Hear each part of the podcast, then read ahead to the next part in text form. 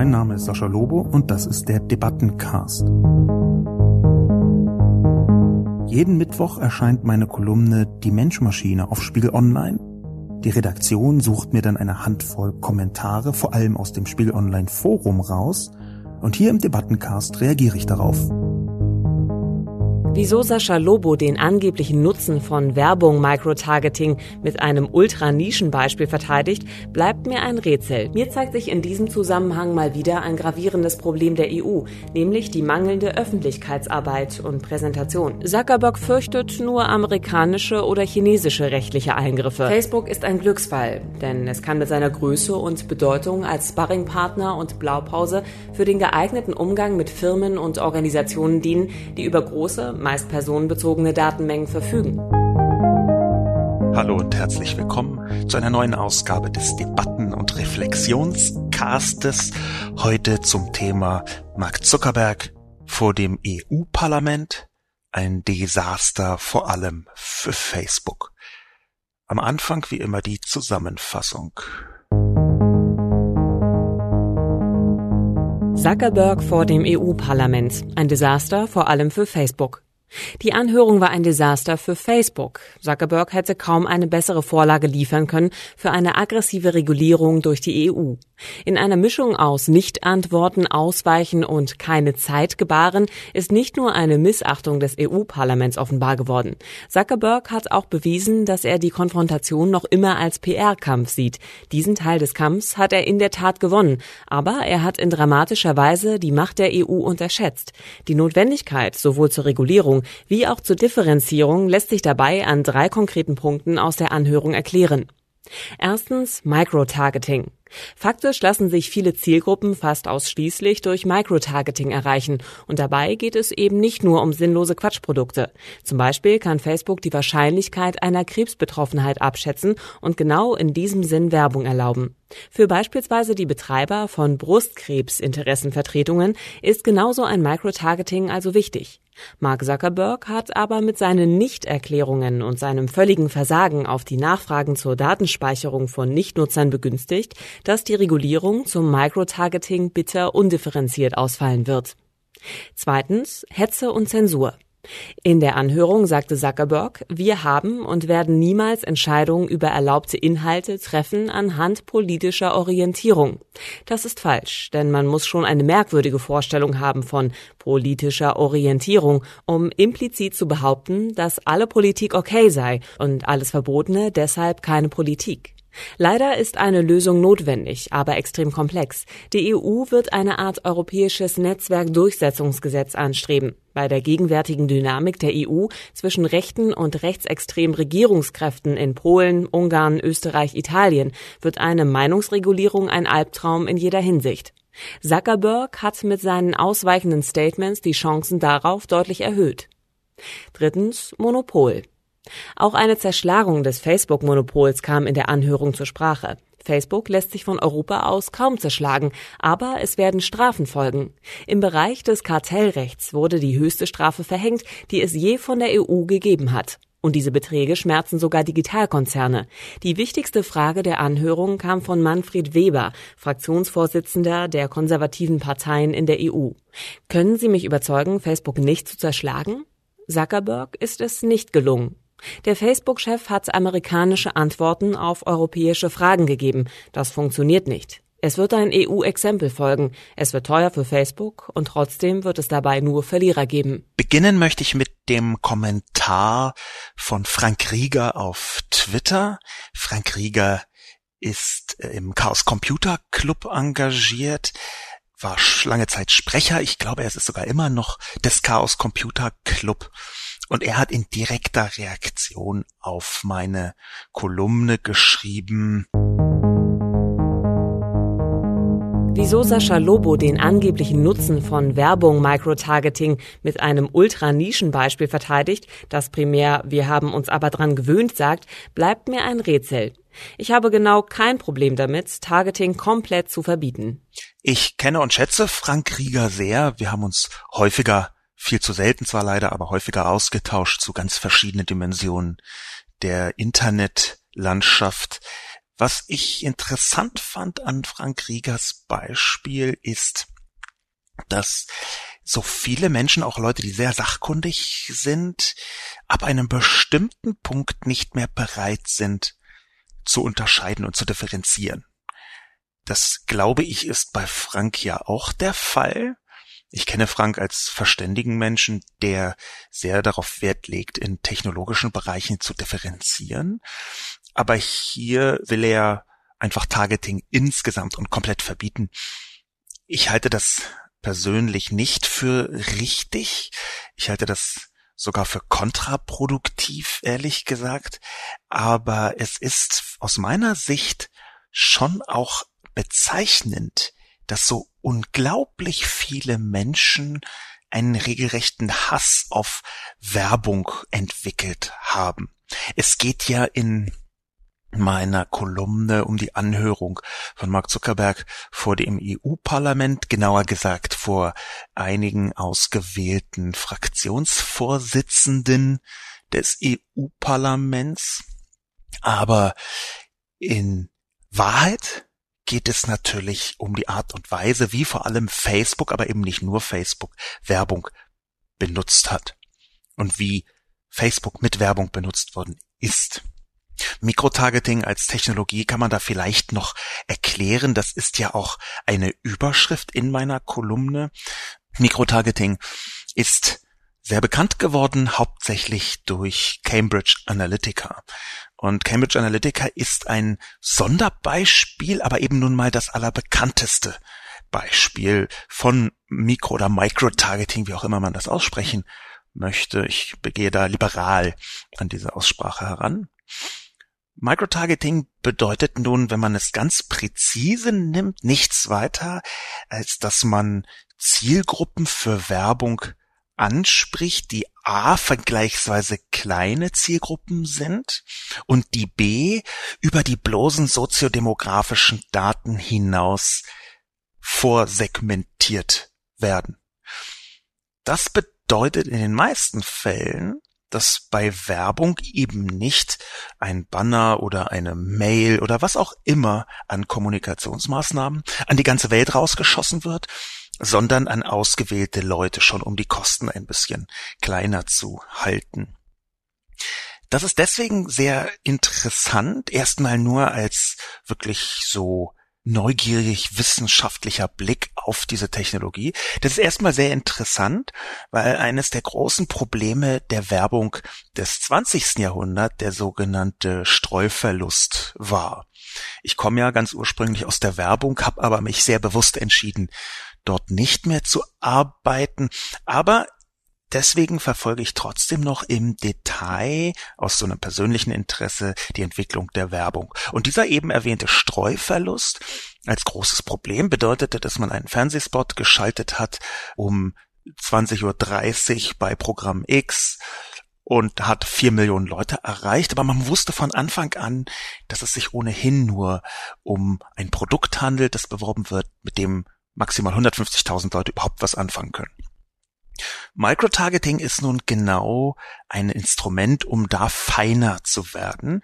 Und in den Fällen, die ich für sinnvoll halte, funktioniert Microtargeting eben nicht dadurch, dass man illegal Daten abgreift oder dass man irgendwelche Daten dazu kauft, wo man nicht genau weiß, wo die herkommen oder die so halblegal sind, sondern dass man Daten für die Zielgruppenansprache benutzt, die die Nutzer selbst zur Verfügung gestellt haben. Ganz konkret bedeutet das, wenn man auf Facebook Werbung schaltet, dann ist es heute nach einer etwas breiteren Definition von Microtargeting, die ich bevorzuge, fast gar nicht möglich, Facebook-Werbung zu schalten, ohne dass Microtargeting-Prinzipien mit dabei sind. Das bedeutet nämlich eigentlich nichts anderes, als dass man nicht nur Werbung schaltet für Menschen zwischen 15 und 25 im Raum Berlin, sondern darüber hinaus noch Werbung schaltet für Menschen, die zum Beispiel eine bestimmte Seite geliked haben oder die über ihr aktives Like-Verhalten gezeigt haben, dass sie sich für etwas interessieren, die also zum Beispiel eine Apple-Seite geliked haben und ein Blog, was vom iPhone handelt, und die haben also ihr Interesse bekundet wenn man nach diesem Interesse die Zielgruppe weiter kleiner macht, dann kann das schon als Microtargeting gelten. Das ist erstmal die Technologie. Und dass die aber extrem missbrauchsanfällig ist, das ist leider auch die Wahrheit. Insofern möchte ich Frank Rieger direkt darauf antworten, ich hätte schon ein Problem damit, Targeting komplett zu verbieten. Nicht persönlich, da habe ich keinerlei Aktien drin, aber ich hätte ein Problem deshalb, weil das den sehr großen Plattformen dramatisch nutzen würde, während ganz viele kleinere Medien, auch ganz viele kleinere Werbetreibende enorm große Probleme damit haben würden. Es geht nämlich auch darum, dass Facebook und Google einen Vorsprung haben, der für andere kaum mehr aufzuholen ist. Das bedeutet, allein die Daten, die Facebook und Google jetzt schon haben, die würden dazu führen, dass sie auf Jahre hinaus mit weitem Abstand den Werbemarkt, den Online-Werbemarkt so sehr beherrschen würden, wie das heute schon der Fall ist, wahrscheinlich sogar noch stärker. Insofern glaube ich, muss man sehr dringend regulieren, zum Beispiel darauf hinwirken, dass Targeting nur in sehr engen und auch Microtargeting nur in sehr engen, von den Nutzern auch nachvollziehbaren Grenzen stattfinden kann. Aber ich glaube nicht, dass es sinnvoll wäre, das zu verbieten. Ich glaube sogar so, dass dieses Beispiel, anders als Frank das betrachtet, kein Ultranischenbeispiel ist, beziehungsweise doch ein Ultranischenbeispiel ist, aber keines, das sinnvoll ist als, sagen wir mal, Abwertung, weil Microtargeting per Definition auf Nischen zielt. Microtargeting bedeutet ja, dass man die Zielgruppe so klein macht, dass es sich auf einmal auch lohnt, Werbung zu schalten für linksrheinische Pfeiferaucher mit einem Bein, die ein größeres Interesse am Skispringen entwickelt haben. Jetzt leicht überzogenes Beispiel, aber ich denke, es ist zu verstehen, was ich meine.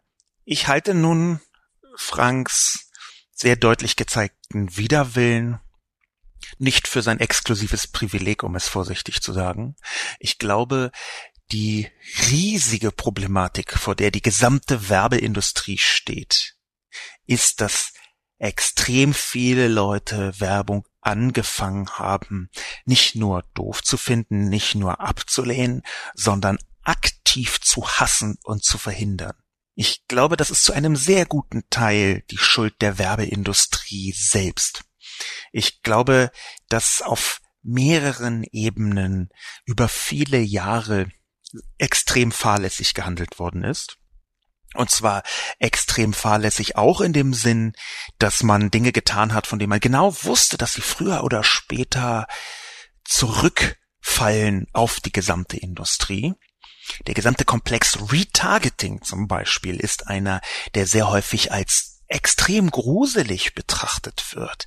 Retargeting ist die Technologie, die dafür sorgt, dass wenn man einmal eine Kuckucksuhr sucht, irgendwo im Netz, dass diese Kuckucksuhr einen quer durch das Netz verfolgt.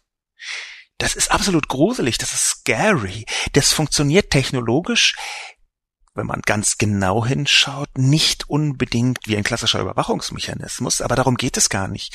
Denn es geht darum, dass die Menschen dort draußen das so wahrnehmen müssen.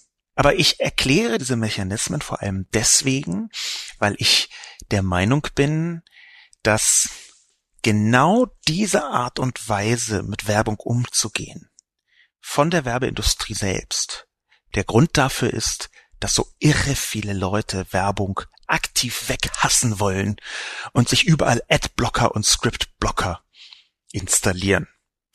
In Klammern, das tut auch Spiegel Online, Klammern wieder zu. Wir haben jetzt also die Situation, dass Frank Rieger, einer, der sich technisch extrem gut auskennt, ab einem bestimmten Moment bereit ist, nicht mehr zu differenzieren, sondern sagt, der ganze Shit ist mir zu viel, ich möchte das nicht. In allen anderen Bereichen differenziert er sehr, dort gar nicht. Und ich glaube, dass das darin begründet liegt, dass die Werbeindustrie über Jahre dramatisch übers Ziel hinausgeschossen ist. Und ich glaube, dass das auch ein Grund ist, warum die Datenschutzgrundverordnung, die inzwischen in Kraft ist, so gerade durchs Parlament durchgegangen ist mit ganz vielen Ausnahmen und 3000 Änderungsanträgen und so weiter, aber am Ende doch ein relativ hartes und harsches Gesetz jedenfalls in Teilen durchgegangen ist, weil natürlich auch die Leute spüren, die Politik machen, hey, das ist ganz schön übergriffig geworden. Das leider aber genau ein solches Verhalten dazu führt, dass am Ende so Schrotlösungen vorgenommen werden. Das ist ja auch der Inhalt meiner Kolumne. Deswegen habe ich diesen Exkurs auch gemacht, denn ich halte Frank Riegers Reaktion für natürlich, für nachvollziehbar, in Teilen sogar für sehr richtig auch wenn ich eine andere Position habe, denn sie ist zustande gekommen wegen des Fehlverhaltens einer ganzen Branche, nämlich der Online-Werbeindustrie, an der ja auch Online-Medien hängen an der ja auch eine ganze Menge von anderen Geschäftsmodellen hinten dran hängen. Eine Vielzahl von kleinen Händlern zum Beispiel, eine Vielzahl von Leuten, die kleine Plattformen betreiben und die ohne sowas wie Google AdSense oder bestimmte Facebook-Refinanzierungsmechanismen gar nicht wüssten, wie sie Geld verdienen sollen oder wie sie ihre Community aufbauen sollen, wie sie an Kunden kommen sollen. Ich denke also, das das Kernthema meiner Kolumne, nämlich Mark Zuckerberg hat sich einen Bärendienst selbst geleistet, dass das Kernthema vor allem mit dem Fehlverhalten der Werbeindustrie in den letzten Jahren zu tun hat, dass Werbeindustrie fast gleichbedeutend geworden ist mit Überwachungsindustrie. Ich behaupte, das habe ich zwar nicht geschrieben, aber ich behaupte, man muss die kommenden Kommentare auch aus der Perspektive sehen, die bei Spiegel Online im Forum gemacht worden sind, auch aus der Perspektive sehen, dass da Leute Facebook als Synonym für alles Schlechte in der Online-Werbung betrachten. Und das ist, auch wenn es falsch ist, nicht völlig an den Haaren herbeigezogen, sondern es ist auf verständliche Weise zusammengekommen. In die Kommentare gesprungen. Forky schreibt Von wegen Chaostruppe. Die Parlamentarier waren sogar außerordentlich gut vorbereitet und somit mehr im Thema als sie. Das Bübchen hat noch keinen Schimmer, was ihm jetzt blüht. Wenn ab Freitag die DSGVO gilt, dann kann man getrost davon ausgehen, dass als erstes Facebook en Detail unter die Lupe genommen wird. Ich hatte während der Anhörung den Eindruck, dass Brüssel ganz heiß darauf ist. Lieber Herr oder Frau Forky, ich frage mich, warum sie mich dissen müssen. Warum sie da so einpflegen müssen en passant. Die Parlamentarier waren außerordentlich gut vorbereitet und mehr im Thema als sie. Also ich habe das Gefühl, im direkten Vergleich mit den allermeisten anderen Menschen in diesem Land bin ich sehr, sehr, sehr, sehr tief im Thema, weil es einfach mein fucking Job ist, ehrlich gesagt. Ich bin in diesem Thema drin, weil es genau das ist, womit ich mich den Tag lang beschäftige und was mich zusätzlich auch noch interessiert. Ich denke, ich habe dafür auch ganz gute Begründungen abgegeben, warum ich welche Perspektive habe. Insofern kann ich nicht nachvollziehen, warum Sie hier so ein bisschen, wenn Sie ein Mann sind, jedenfalls rumpimmeln wollen.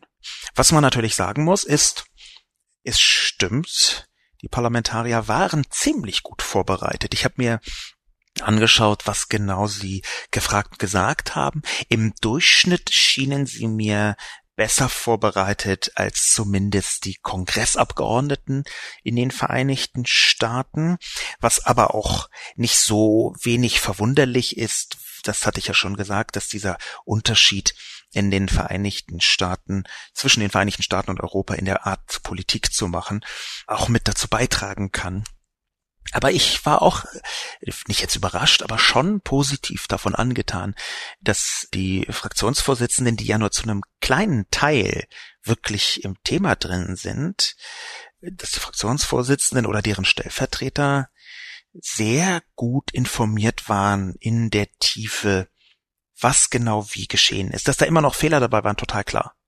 Dass da immer noch Positionen dabei waren, die ich nicht für sinnvoll oder tragbar halte, ist auch klar, natürlich. Aber die Vorbereitung waren, die Vorbereitung war nicht schlecht. Wenn Forky schreibt, dass er oder sie den Eindruck hatte, dass Brüssel ganz heiß darauf sei, dass als erstes Facebook unter die Lupe genommen wird, dann ist das ein Eindruck, den ich teile. Das ist auch mein Eindruck gewesen.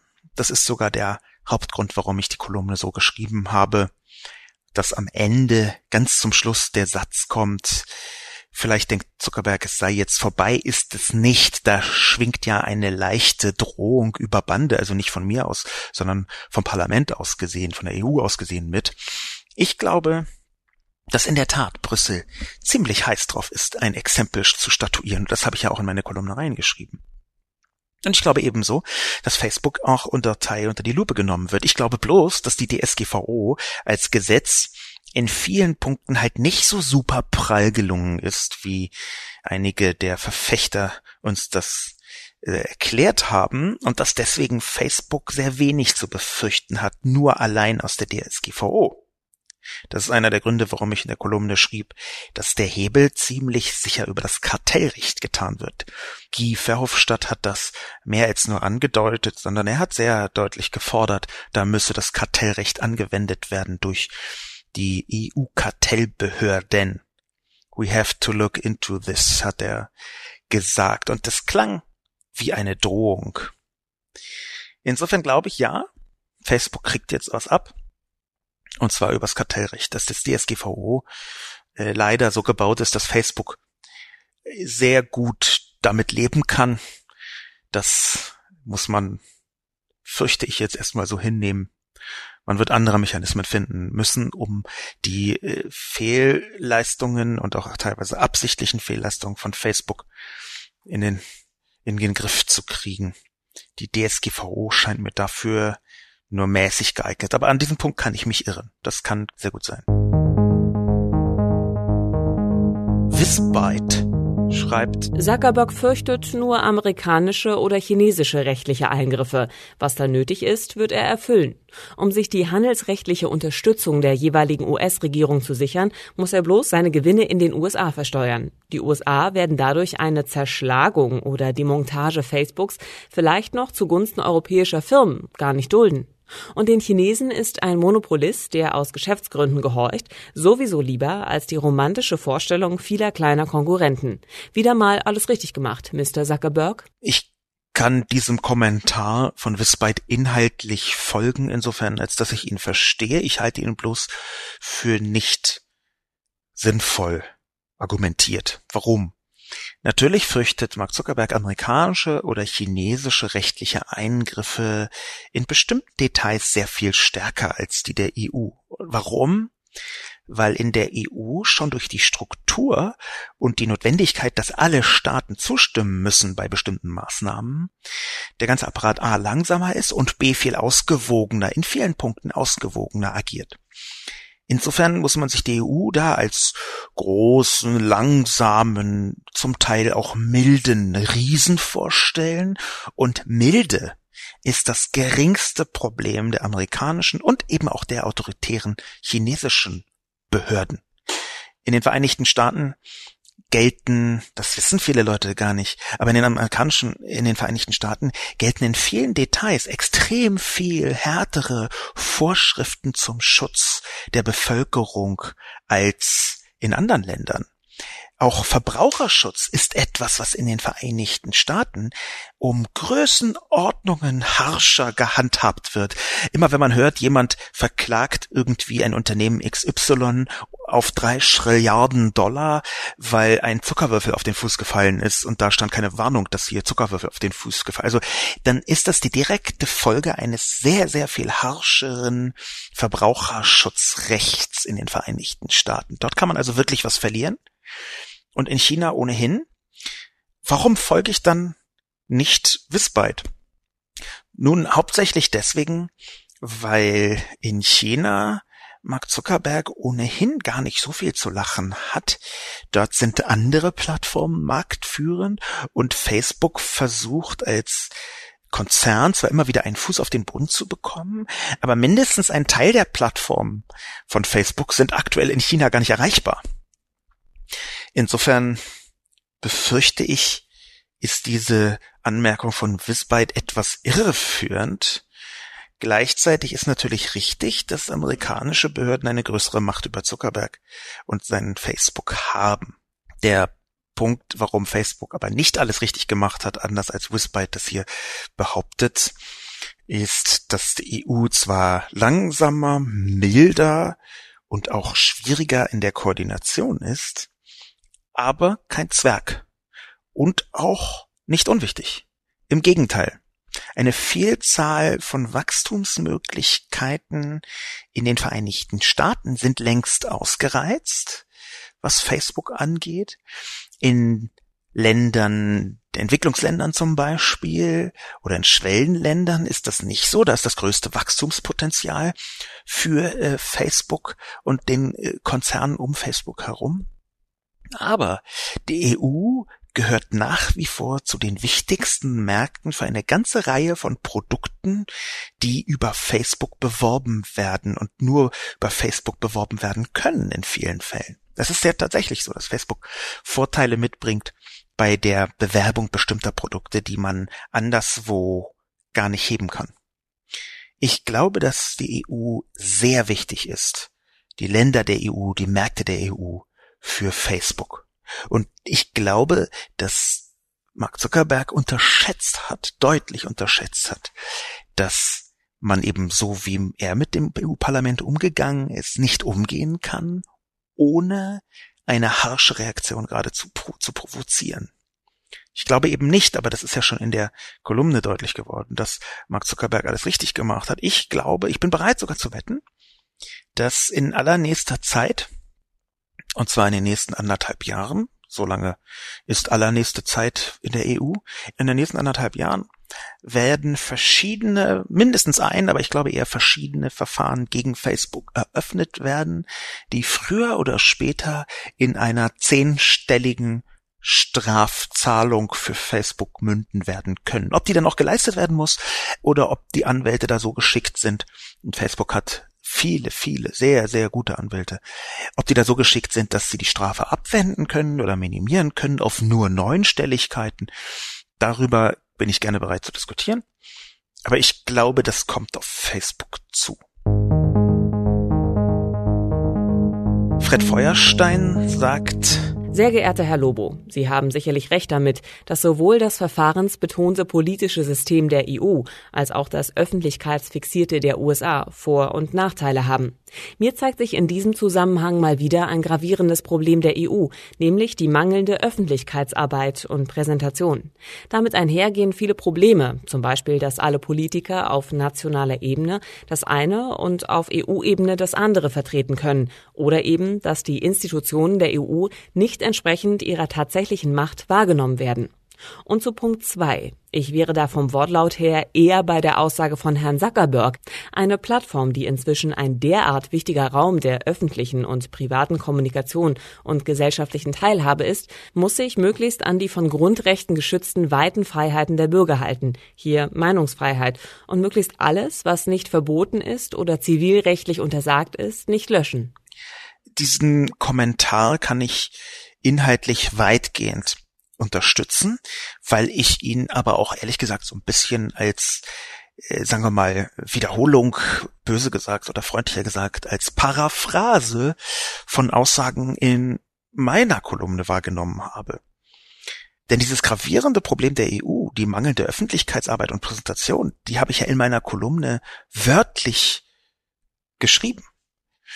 Ebenso bin ich auch der Meinung, dass es ähm, richtig ist, dass eine Plattform, die ein so großer, wichtiger Raum der öffentlichen und privaten Kommunikation ist, auf jeden Fall auch gesellschaftliche Teilhabe ermöglichen muss. Ich habe genau dazu vor einigen Wochen eine Kolumne geschrieben zum Thema Facebook ist eine soziale Infrastruktur. Die kann ich in diesem Kontext empfehlen. Meine Meinung hat sich in der Zwischenzeit diesbezüglich nicht geändert. Der Hinweis von Fred Feuerstein, der wirklich weiterführt, ist einer, über den man lange nachdenken kann. Nämlich das, was Fred Feuerstein Zitat sagt mit, dass Politiker auf nationaler Ebene das eine und auf EU-Ebene das andere vertreten können. dieser Halbsatz von Fred Feuerstein hat mich minutenlang nachdenken lassen. Unter anderem deswegen, weil so viel dadurch impliziert wird. Der erste Punkt nämlich, dass die EU definitiv die Möglichkeit eröffnet für, für zweigleisiges Fahren, nenne ich es mal positiv, Bigotterie könnte man es negativ nennen. Diese Möglichkeit ist da, auch deswegen, weil Brüssel trotz seiner Macht und Straßburg trotz seiner Macht in den nationalen Medien der einzelnen Länder, da kann ich das beurteilen für Deutschland, Großbritannien, Österreich, Schweiz und in Teilen Frankreich und Spanien, eine viel kleinere Rolle spielt als die nationale Politik. Und durch diese verschobene Aufmerksamkeit ist es natürlich viel schwieriger, Diskrepanzen überhaupt wahrzunehmen. Und ja, das ist ein Problem. Ich würde nicht unterstellen, dass die gesamte Politik bigott ist. Ich würde aber immer sagen, dass man natürlich versucht, auf jeder Bühne so zu argumentieren, dass man vielleicht, und das ist ganz normal, vielleicht die eigene Haltung nicht ganz verändert, aber in einem günstigen Licht darstellt. Und schon das kann ausreichen, Feinheiten in der Kommunikation kann ausreichen, damit dann in eigenen Land eine Politik A verwirklicht wird oder angestrebt oder zumindest kommuniziert wird und in Brüssel eine Politik A plus oder minus oder B oder Z. Und das genau zu unterscheiden, dazu bräuchte es eigentlich eine hochspezifische, hochfachliche, hochpräzise Europaberichterstattung von Qualitätsmedien, die sehr viel Geld da rein investieren. Leider kommt es mir nicht so vor, als sei das Standard. Ich möchte mich jetzt keiner Generalmedienschelte anschließen, schon deswegen, weil ich ja selber auch die Medien bin.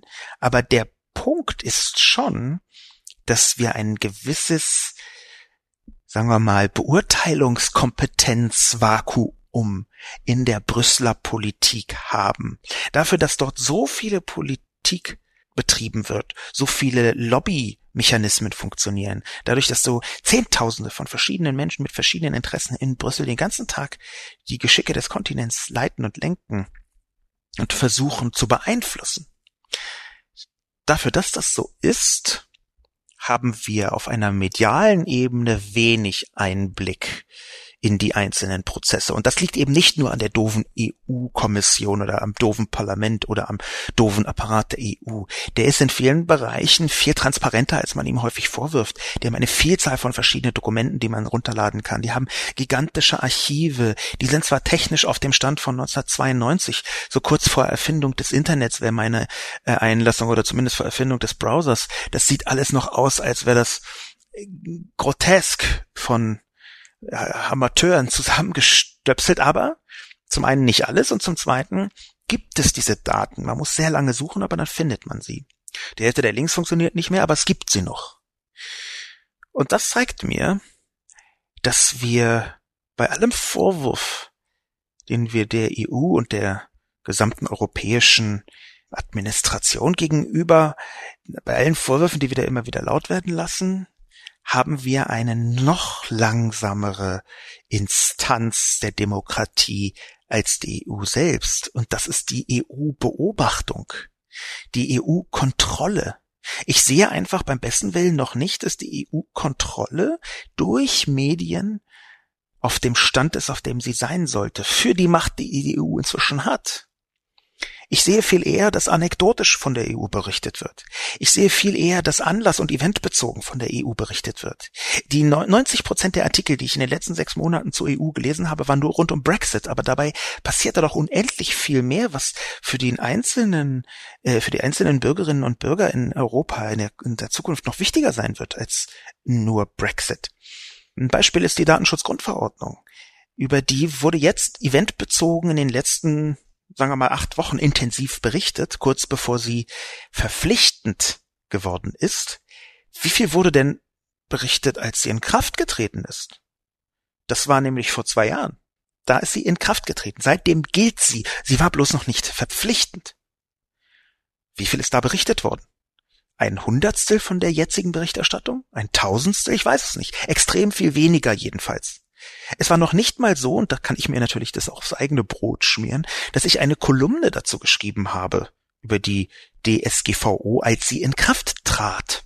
Dabei war das ein sieben Jahre langer intensiver Prozess oder fünf Jahre zu dem Zeitpunkt intensiver Prozess, um den überhaupt erst mal auf den Weg zu bringen, haben die Leute schon jahrelang gekämpft. Insofern, als der in Kraft trat, als man vielleicht sogar noch mit ein bisschen Vorlauf hätte Änderungen einbringen können, da war die gesamte Medienlandschaft fast gar nicht dabei, in der Intensität zu berichten, in der heute berichtet wird, wenn es ja eigentlich schon zu spät ist um die mediale Kontrollfunktion richtig als Hebel zu betrachten. Fred Feuerstein hat also in eine Art Wespennest gestochen und ich weiß nicht, wie wir dieses Wespennest entfernen können, beziehungsweise wie wir dazu kommen, dass über die EU so intensiv berichtet und kontrolliert wird öffentlich, wie die Machtverteilung dort ist. Fliegender Robert schreibt, ich verstehe nicht, wieso Facebook sich überhaupt von der EU gängeln lässt. Ich würde längst alle europäischen Niederlassungen schließen und mich ganz auf US-Recht zurückziehen. Für fast alle Nutzer und Werbekunden wäre das völlig egal, wo die Server stehen und welches Recht gilt. Dann kommt die Rechnung eben in Dollar. Na und? Lieber fliegender Robert, ich empfehle die Beschäftigung mit der DSGVO, die ja, obwohl es nicht der konkrete Anlass war für die Einladung von Mark Zuckerberg doch im Hintergrund wirksam ist. Und diese DSGVO hat als eine der zentralen Wirkungen den Umstand, dass wenn man sich an die Menschen in der EU richtet oder richten kann, wenn man ein Angebot hat für sie, das dann auch für diese Unternehmung gilt. Das bedeutet, ihre Annahme, wo die Server stehen und welches Recht gilt, ist egal, ist in diesem Kontext falsch. Das reicht mir, glaube ich, das dazu zu sagen, äh, zu diesem Thema, abgesehen davon, dass Fliegender Robert jetzt Gängelung gleichsetzt mit einer parlamentarischen Befragung zum Zwecke der Ausübung geltender Rechte. Ich finde ehrlich gesagt nicht, dass das Gängelung ist, wenn man ein Unternehmen mit sanftem oder nicht so sanftem Druck dazu bringt, sich auf geltende Gesetze zu beziehen, sein Handeln an geltenden Gesetzen auszurichten, das finde ich nicht gängeln, wenn man mich fragt. Blitzschnitzel schreibt, das Weltbild verleiht Macht. Die EU ist mächtig, wenn sie sich ihrer Macht bewusst wird. Die EU reguliert den Zugang zu Nutzern und Kunden von Facebook. Agiert Facebook entgegen der EU-Gesetzgebung, kann die EU empfindliche Strafen verhängen. In letzter Konsequenz ist sogar vorstellbar, dass die Nutzung von Facebook in der EU verboten wird. Spielt die EU mit dieser Karte, drehen sich die Machtverhältnisse plötzlich um und Facebook muss sich fügen. Mit seinem Auftritt hat Herr Zuckerberg einen schlafenden Riesen geweckt und ist ihm auf der Nase herumgetanzt. Doch wenn der Riese aufsteht, wird sich Herr Zuckerberg umsehen müssen. Ja, das stimmt, liebes Blitzschnitzel. Das kann man so sehen. Ich würde das ein bisschen sanfter alles formulieren, aber ist es ja auch mein Tenor, dass die EU empfindliche Strafen verhängen kann. Auch hier habe ich so einen ganz leichten Eindruck, ohne dass ich das abwerten möchte, dass hm, der Kommentar so ein bisschen paraphrasiert, was ich auch schon geschrieben habe. Das finde ich interessant und das bereichert mich irgendwie deshalb, weil man dann eine ähnliche Begründung aus verschiedenen Perspektiven formuliert sehen kann. Das ist eigentlich eine argumentative Stählung der eigenen Haltung, wenn quasi, als Service Kommentatoren drunter schreiben, wie man die gleichen Sachverhalte auch verargumentieren kann. Also danke dafür. Äh, ich merke gerade, ich finde das nicht nur gut, ich finde das super. Es ist nicht nur ein schönes Kompliment und natürlich die implizite Vermittlung der Tatsache, dass man verstanden hat, was in der Kolumne steht, sondern es ist auch ein Gewinn für mich, für die Art und Weise, wie ich auf bestimmte Themen und Argumente draufschaue. Danke, Blitzschnitzel. Antelates schreibt EU versus US. Wäre der Fall andersrum gewesen, also ein EU-Bürger hätte sich einem US-Parlament stellen müssen bei so einer Angelegenheit, dann wäre doch von vornherein klar gewesen, dass er bestenfalls mit einer Strafe in Milliardenhöhe davongekommen wäre. Hier passiert ihm nichts. Warum ist die Diskrepanz zwischen EU und USA so extrem? Es freut mich, dass hier von Antelates etwas geschieht, was gar nicht so häufig ist, nämlich eine konkrete Frage, eine Anschlussfrage zu meiner Kolumne, die ich gerne beantworten möchte. Warum ist die Diskrepanz zwischen EU und US so extrem? Das ist nicht monokausal, dafür gibt es eine Reihe von Gründen. Die geht bis zu der Rechtshaltung der Vereinigten Staaten, also der Art und Weise, wie dort juristische Prozesse verhandelt werden, wie dort die gesamte Rechtsprechung und auch die Legislative, also die Ausformulierung von Gesetzen geschieht. Diese Diskrepanz ist aber aus meiner Sicht vor allem deswegen so groß, weil, wie ich in diesem Podcast vorhin schon angedeutet habe, weil bestimmte Gesetzesformen in den Vereinigten Staaten, die zum Verbraucherschutz geschaffen worden sind, wahnsinnig viel schärfer sind als in der EU.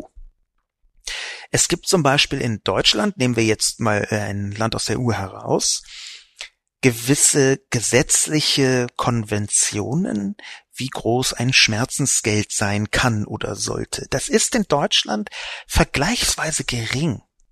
Das ist zum Beispiel in vielen Fällen so, dass wenn man sagen wir mal einen Finger verliert, man abgespeist wird mit einer vierstelligen oder niedrig fünfstelligen Summe, weil es festgelegte Verfahrensweisen gibt, wie man so etwas berechnen kann.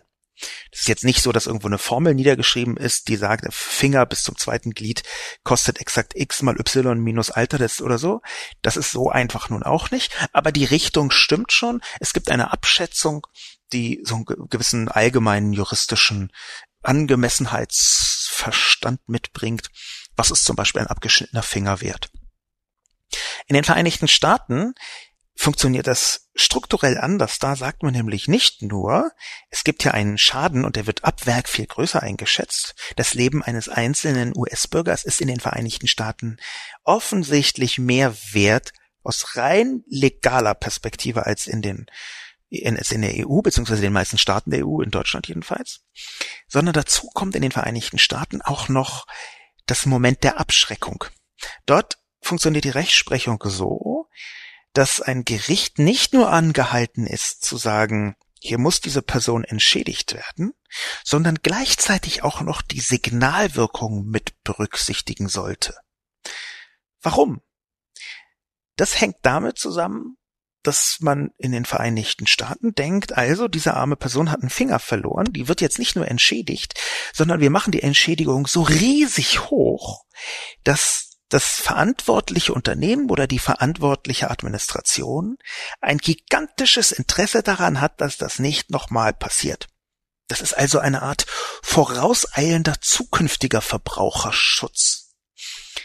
Das bedeutet, während also durch einen ärgerlichen Unfall mit, sagen wir mal, ein bisschen Fahrlässigkeit in Deutschland jemand den Finger verliert und das Unternehmen verdonnert wird, dann 5000 Euro zu zahlen, wird das Unternehmen in den USA verdonnert, 100 Millionen Dollar zu zahlen und hat so alle Motivation der Welt, dass dieser zufällige, fahrlässige oder auch wieder immer zustande gekommene Umstand des Fingerverlierens nicht nochmal geschieht.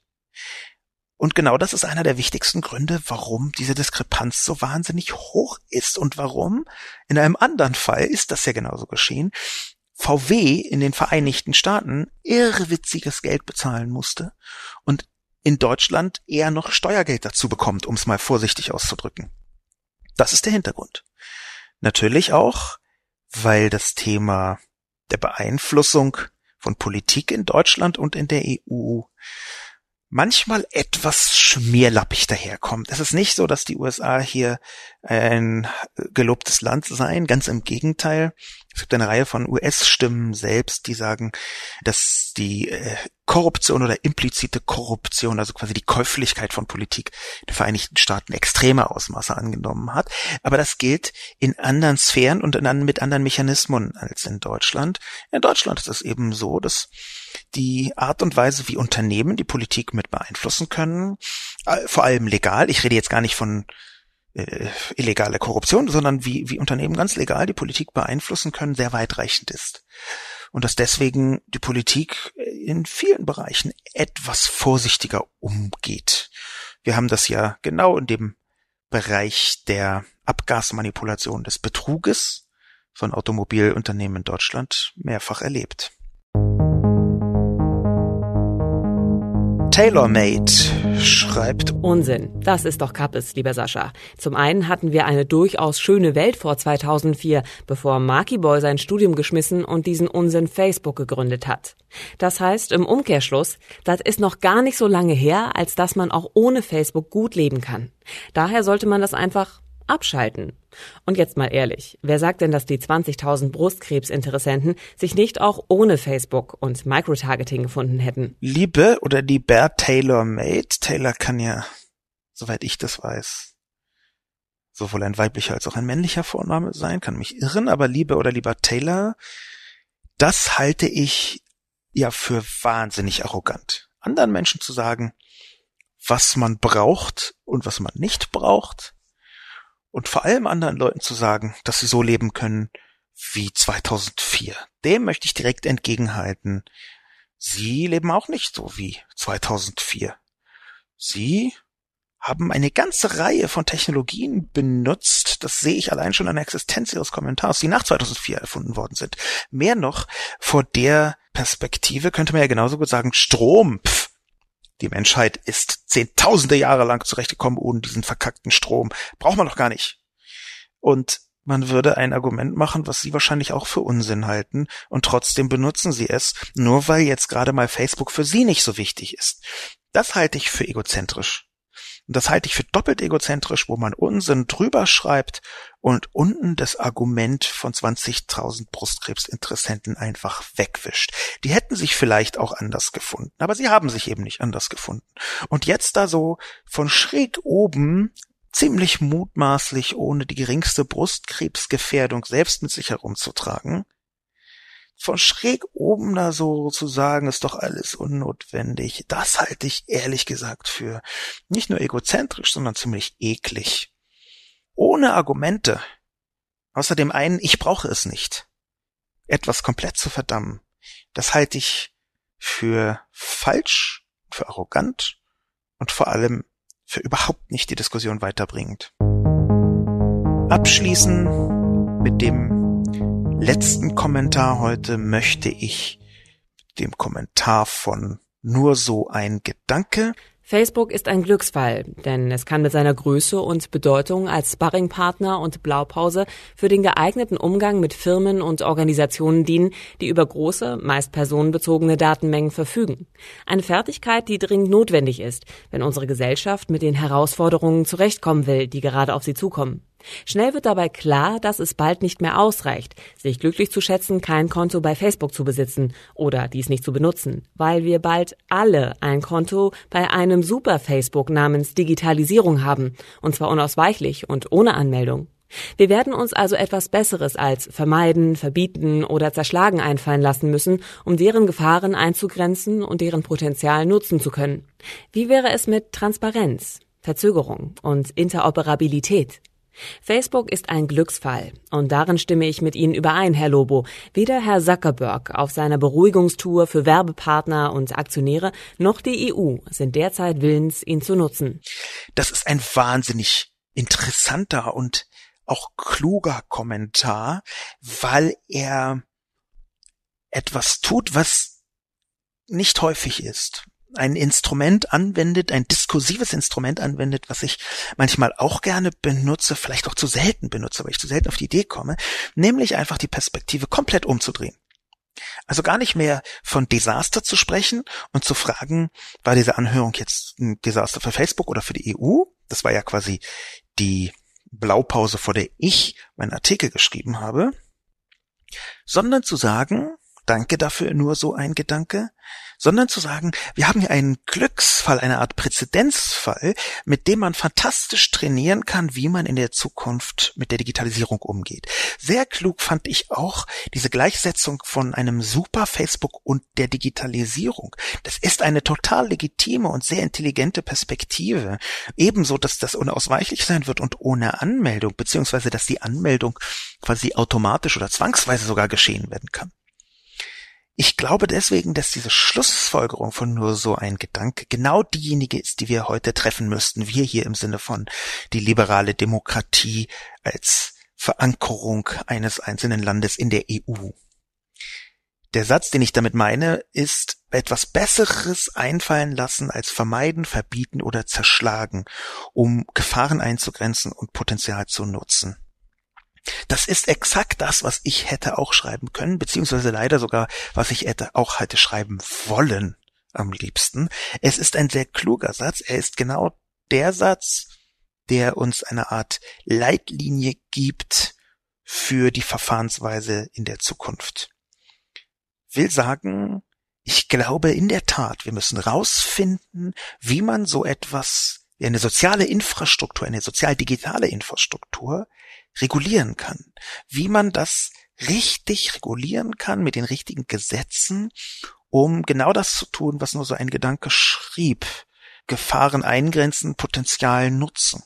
Die Vorschläge, die nur so ein Gedanke macht, die sind auch sehr clever. Transparenz, Verzögerung und Interoperabilität. Bei Transparenz und Interoperabilität gehe ich halb mit.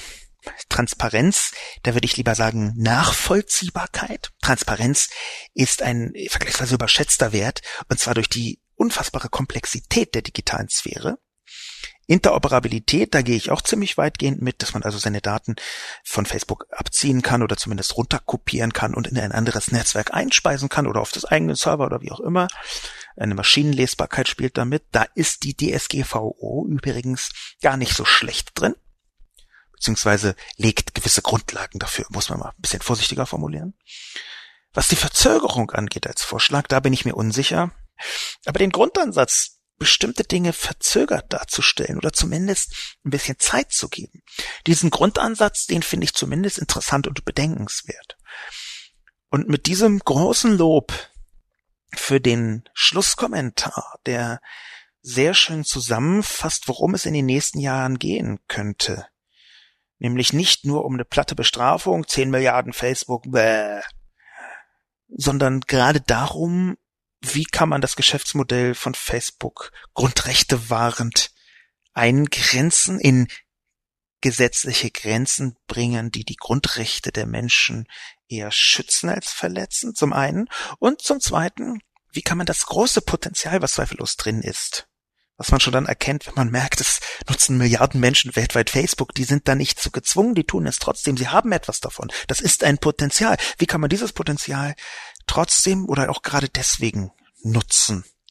Das ist die Aufgabe für die nächsten Jahre. Vielen Dank also, nur so ein Gedanke für diesen wunderbaren Kommentar. Vielen Dank auch fürs Zuhören. Mein Name ist Sascha Lobo. Und bis zum nächsten Mal. Thank you.